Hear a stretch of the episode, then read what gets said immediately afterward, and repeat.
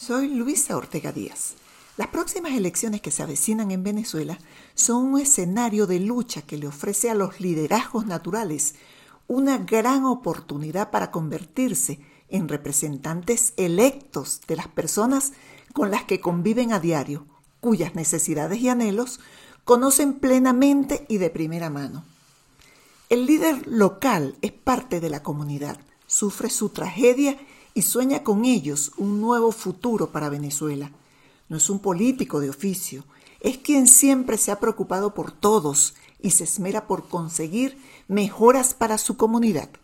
Ese líder ahora tiene una gran oportunidad, llevar la voz de su comunidad a un nuevo nivel, uno con más poder y posibilidades para mejorar la vida de sus vecinos. Estos líderes también están en otras organizaciones como sindicatos, asociaciones y gremios. Son ciudadanos que han comprendido la importancia del trabajo que pueden hacer ellos junto a las agrupaciones a las que pertenecen. Conocen que el enorme poder que poseen puede convertirse en una fuerza social poderosa que vota masivamente por un cambio para acabar con la tragedia que vivimos en Venezuela. El reto que significan las elecciones regionales es enorme.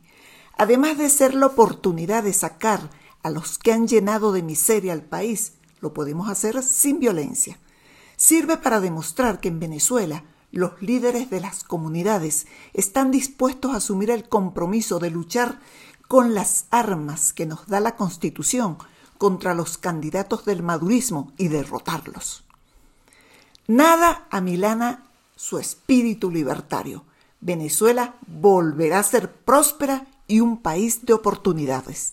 Hacerlo realidad es tarea de todos.